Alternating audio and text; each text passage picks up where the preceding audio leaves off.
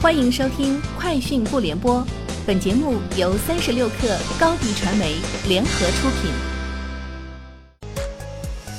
网罗新商业领域全天最热消息，欢迎收听《快讯不联播》。今天是二零一九年九月十一号。百度宣布升级公立机构官网保护计划，进一步加强对公立机构官方网站百度搜索结果的保护。通过这一计划。网民在百度搜索政府机关、事业单位等公立机构时，百度将优先展示经过认证的公立机构官网或相关信息，并对搜索结果标注官方认证标识。据官方介绍，截至目前，百度公立机构官网保护计划已引入超过十万家公立机构官网，涉及七百万个搜索词。在线导购平台返利网发布的消费数据显示，今年月饼销量同比下降百分之三点七四。绿豆糕销量同比增长百分之二十五点六八，蛋黄酥销量同比增长百分之九十二点四。在传统月饼领域，广式月饼销量占比为百分之五十九点四九，五仁月饼销量同比增长百分之五十三点八三，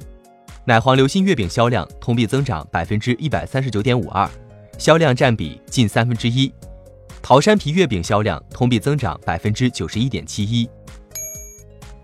三十六氪从多个独立信源处获悉，国产彩妆品牌完美日记已完成最新一轮融资，高瓴资本领投，红杉中国、华人文化跟投。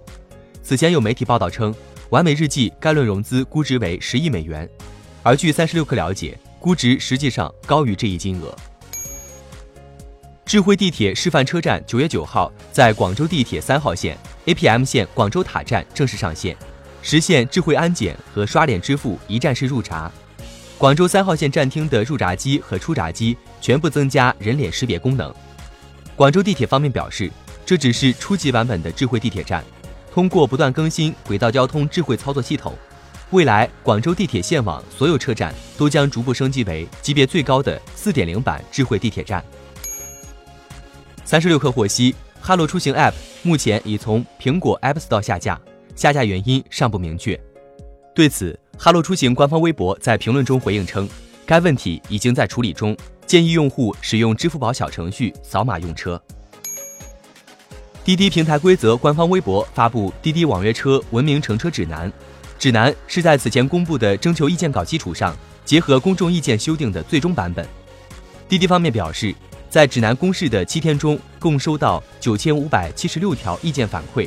其中百分之九十点二的反馈者支持发布指南。而希望乘客不迟到和提升司机服务意识是高频反馈内容。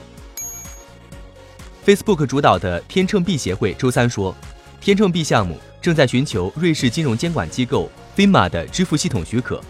天秤币协会在声明中表示，瑞士为负责任的金融服务创新提供了一条与全球金融规范和强有力监管相一致的途径。我们正与 FIMA 进行建设性的对话，并看到了一条可行途径。使一个开放源码的区块链网络成为一个受监管、低摩擦、高安全的支付系统。以上就是今天节目的全部内容，明天见。欢迎加入三十六氪官方社群，添加微信 baby 三十六氪 b a b y 三六 k r，获取独家商业资讯，听大咖讲风口，聊创业，和上万客友一起交流学习。高迪传媒，我们制造影响力。商务合作，请关注新浪微博高迪传媒。